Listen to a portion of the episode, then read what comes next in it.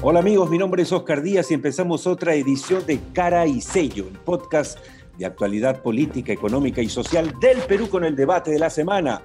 Nosotros acabamos de regresar después de dos eh, semanas muy fructíferas en España y Francia, pero obviamente recargadísimos y muy conectados con el Perú, por cierto.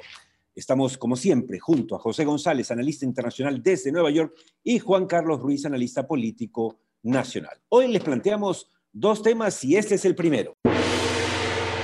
Pedro Castillo en la OEA. Sí, señores, nuestro presidente, polémico presidente, odiado presidente para algunos, querido para otros, Pedro Castillo, bueno, empezó a salir de la cueva en la que lo habían metido o se había metido. Duda todavía. Y ya estuvo el fin de semana en, la reunión de la, CELAC en México y hoy ha estado eh, nada menos que en la Asamblea de la Organización de Estados Americanos con Luis Almagro. Él no tuvo que hacer como hicieron, ¿se acuerdan quiénes? Prefirieron no, no mencionarlos, que fueron a tocar la puerta a ver si les atendía Almagro, por supuesto nunca los atendió. Las cosas se hacen así, ¿no? Ahora tenemos un representante, eh, bueno, en Cancillería a Oscar Maurtua, que es un hombre que sabe de estas cosas, durante años, toda su vida, y por supuesto Harold Forsyth, que es eh, nuestro representante ante la OEA, y todo ha salido, por lo que parece, como debe salir. Ahora, empieza la discusión, Juan Carlos Ruiz y José González, dentro y fuera del Perú, si lo que dijo el presidente Castillo es un saludo a la bandera, eh, alguien me decía, oye, más que al escucharlo esta mañana, más que un discurso parece un responso, ¿no? Parecía un sacerdote en el púlpito de Cajamarca diciendo hay que estar unidos, hay que estar juntos, no divididos, etc. Pero bueno, ¿cuál es el, metalenguaje, el subtexto de este discurso, de esta presentación? Vamos a ver qué dicen Juan Carlos Ruiz y José González. Primero, Juan Carlos Ruiz.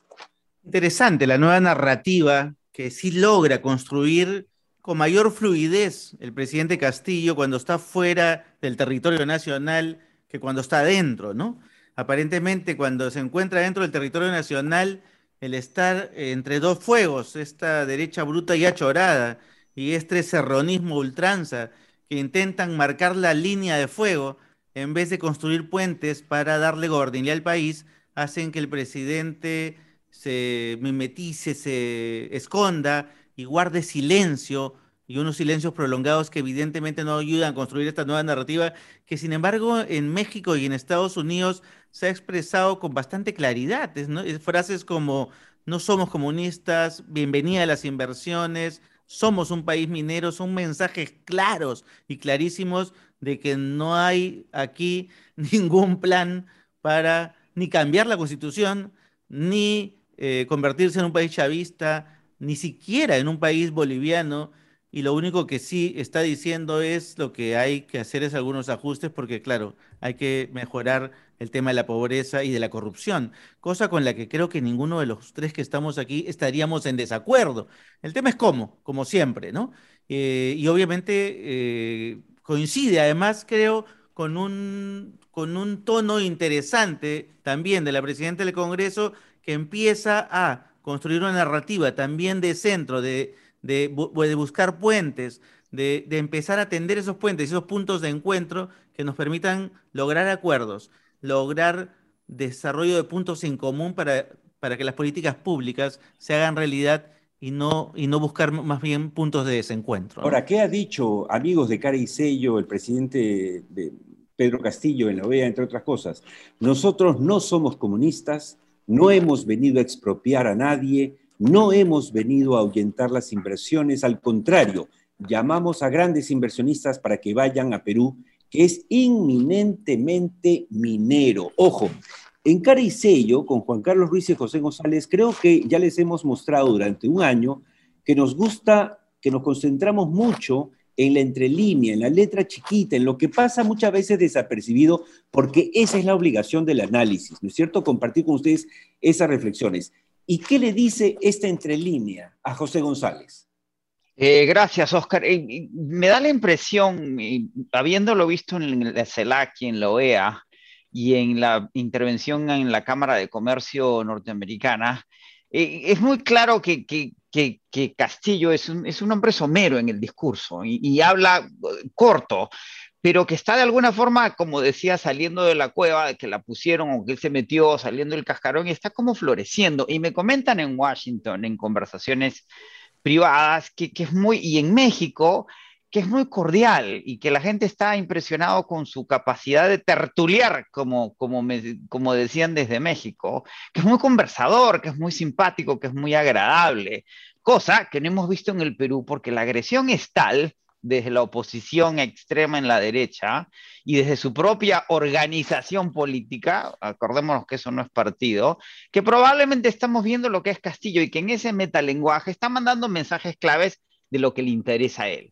No somos ideológicos, es decir, no somos comunistas. Entendemos eh, que somos un país minero, somos eh, eh, gente sencilla de la provincia, del interior del país, y, el, y, el, discurso posterior al de Castillo, que fue muy, pero muy breve en la OEA, pero que la OEA se convoca el Consejo Permanente solo para recibir a Castillo, que no es necesariamente usual, es la primera vez que viene a Washington. En los elogios de Almagro con Castillo han sido excepcionales. Almagro es un tipo singular, es muy poco diplomático, habiendo sido canciller uruguayo.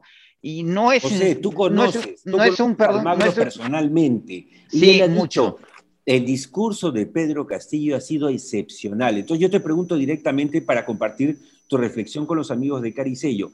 Esta eh, expresión de Almagro conociéndolo al secretario general de la OEA, ¿es, eh, ¿es que es demasiado diplomático o que realmente lo siente? Yo creo que realmente lo siente, Castillo no. Eh, Almagro no es de, elogiar a nadie, ¿sí? Eh, tiene, obviamente, recordemos además que él fue canciller de Pepe Mujica y probablemente siente, estoy especulando, siente en Castillo lo mismo que Pepe Mujica, esa, esa sensación de, un hombre sencillo, sincero, eh, muy apegado a, cosas muy concretas. Eh, me, da la impresión, conociendo al Magro, de que, de que su reconocimiento ha sido sincero. Diplomático, sin duda. Recordemos además que, que lo que plantea AMLO es que la CELAC sea una contraparte, que ya lo, ya lo planteaba Chávez antes.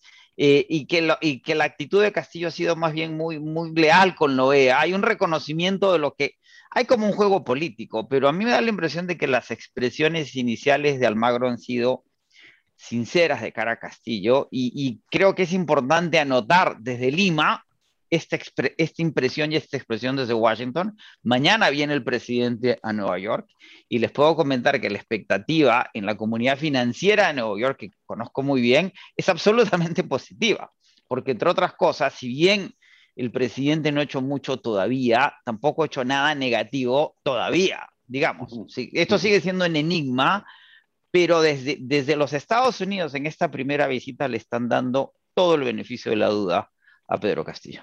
Ahora un poco cerrando este primer tema planteado hoy en el podcast de Caricello, amigos, quizá deberíamos decir que tanto Juan Carlos Ruiz, José González como quien habla, Oscar Díaz, nos hemos cuidado mucho en los últimos meses en medio de la radicalización de la política peruana de tratar de plantear las cosas de una manera muy eh, eh, eh, fría, en el mejor sentido de la palabra, es decir, fuera de la pasión que gana a veces en la política. Y lo que hemos hecho, por ejemplo, y se ha corroborado de alguna manera en la presentación en la OEA, es decir exactamente lo que pensábamos de lo que podía ser un castillo gobernante. Y está pasando hasta ahora. Es decir, a lo que voy, de, lo, de todo lo que se ha dicho y se sigue diciendo en la extrema derecha peruana, de que Castillo iba a convertir a Perú en Venezuela, en Cuba, Nicaragua, de que iba a tomar los ahorros de los peruanos, etcétera, etcétera, etcétera, no hay nada hasta hoy. Y todo parece indicar que no habrá por lo que se ve. Pero estaremos expectantes. Planteo el segundo tema. 50 días de incertidumbre política y económica, porque más allá de lo que estamos conversando, ciertamente en la presentación de Pedro Castillo en la OEA, lo cual nos alegra o como peruanos esa receptividad que se ha tenido, sus propias palabras y lo que puede ser la expectativa mañana eh, y esta semana en, en Naciones Unidas, la pregunta, Juan Carlos Ruiz, es que acabamos de cumplir 50 días de este gobierno, pero la verdad, la incertidumbre sigue siendo digamos, eh, la mayor cualidad, entre comillas, de este gobierno, no solamente por los líos con la oposición, sino a la interna. ¿Cuáles son tus reflexiones? A ver, sigue siendo un gobierno precario, es decir, que, empiece el presidente a construir una narrativa que lo pone en el medio, que lo ponga o le acerque más al centro izquierda, alejándose de, la, digamos, de, la prisión en, lo que, en la que quisiera tenerlo Cerrón, y obviamente confrontando y con esto poniendo en jaque ese discurso eh, extremista, ¿no es cierto?, catastrófico que nos vende la derecha bruta y achorada, este, no significa que desarrollen en 50 días un expertise extraordinario de gestión pública. Evidentemente tienen dificultades serias en tener cuadros decentes, digamos, y de buenos perfiles profesionales para empezar a utilizar y a, manejar de una manera distinta el aparato público. Eso no está cambiando y eso definitivamente empieza a pasar factura. De hecho, dicen las, voces por ahí que a su regreso justamente de Estados Unidos eh, empezaría a hacer las rupturas y, los, y algunos cambios para justamente dar señales de eh, que él quiere quedarse definitivamente y gobernar estos cinco años que vienen para adelante. Eh, eso no significa que va a ser un gobierno extraordinario per se, pero tenemos que empezar a hacer política. Como hemos dicho en este podcast hace varias semanas, eh, lo, que, lo que inicia el gobierno de Castillo es un nuevo ciclo de gobiernos políticos. Son los políticos los que toman decisiones, son los políticos los que presionan al aparato tecnocrático para que se tomen decisiones y se hagan cambios. Y eso es lo que va a pasar y eso es lo que va a suceder. O sea, porque neguemos la realidad no significa que no va a ocurrir. Va a ocurrir. Lo que tenemos que estar preparados o es apoyar o acompañar este proceso para que se realice de una manera eh, ordenada, de una manera sin consecuencias eh, fatales, digamos, y que no dañe ni la economía ni los procesos de inclusión que tenemos que asumir de ahora en adelante. Y tenemos que generar, obviamente, una economía competitiva. Si algo tiene que asumir el modelo anterior, cuyo colapso, evidentemente, permitió que políticamente la expresión justamente de hastío, de fastidio, llevar al señor Castillo a la presidencia, es que tenemos que hacer que la economía se abra y que haya competencia y que permita que los pequeños y microempresarios compitan en igualdad de condiciones a los grandes grupos de poder que hoy, ¿no es cierto?, manejan sus negocios en oligopolios evidentes que tenemos que, empezar a regular de otra manera. así es. Eh, José González, como todos sabemos, el fin de semana salió la última publicación de una encuesta de Ipsos quizá eh, confirmando algunas cosas que ya se habían visto antes, pero es importante los 50 días de esta medición.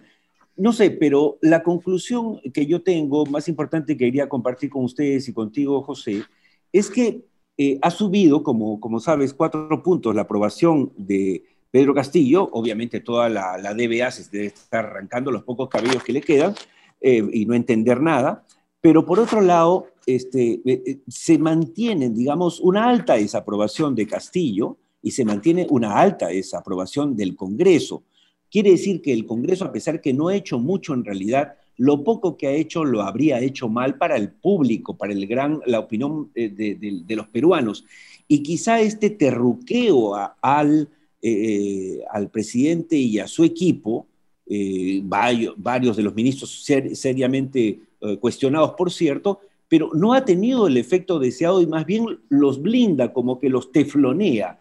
¿No crees tú que, eh, eh, digamos, viendo esos resultados, eh, de alguna manera la opinión pública le está diciendo al Ejecutivo, oye, ni se te ocurra hacer tu asamblea constituyente porque no te voy a apoyar, pero también le está diciendo al Congreso, ni se te ocurra vacar a nadie porque no vas a contar conmigo?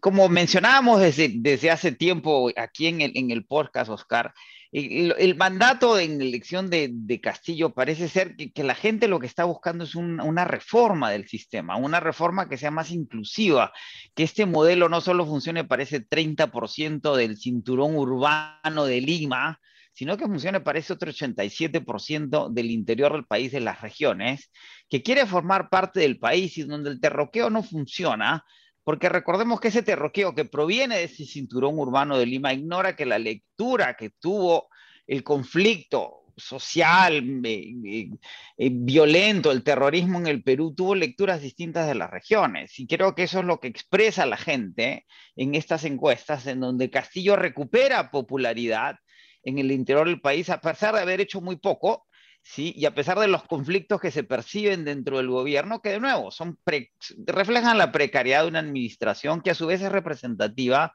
de la precariedad del propio país. Eh, y en esto que se llama la política de la identidad, el tribalismo político al que mencionaba Obama durante su gobierno, hay mucha identificación con la identidad de lo que representa Castillo y lo que puede hacer Castillo. Sin duda, es imprescindible, vemos las, las minutas del Consejo de Ministros, que las capacidades ejecutivas del presidente son limitadas.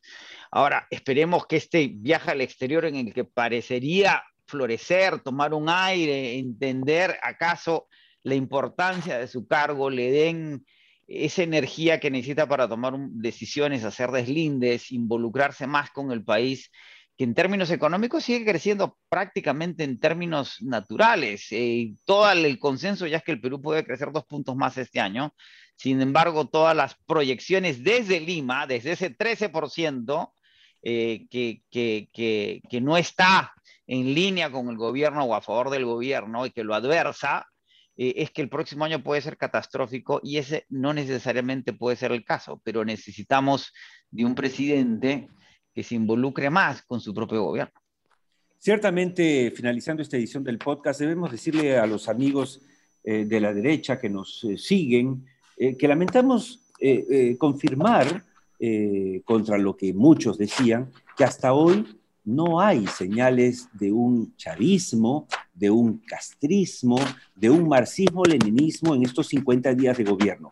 En un partido o en un gobierno que quiere llevarnos hacia el comunismo no estaría en la presidencia del BCR el señor Velarde, tampoco estaría Oscar Maurtua como canciller, ni Harold Forsyth eh, como representante de la OEA, como tampoco el señor Franke, entre otras perlas. Es decir, no exageremos, tomemos las cosas con calma, pero lo que sí es una preocupación y mantendremos la preocupación aquí, estaremos muy atentos en Cara y es sobre la precariedad del gobierno y de las capacidades tanto presidenciales como ministeriales. Pero de eso hablaremos en otra ocasión. Gracias a José González y Juan Carlos Ruiz y sus opiniones siempre bien informadas. Esto fue todo por hoy en Cara y Sello, el podcast de actualidad política, económica y social del Perú. Recuerden que nos encontramos en cualquier momento en Spotify o iTunes, salvo mejor opinión.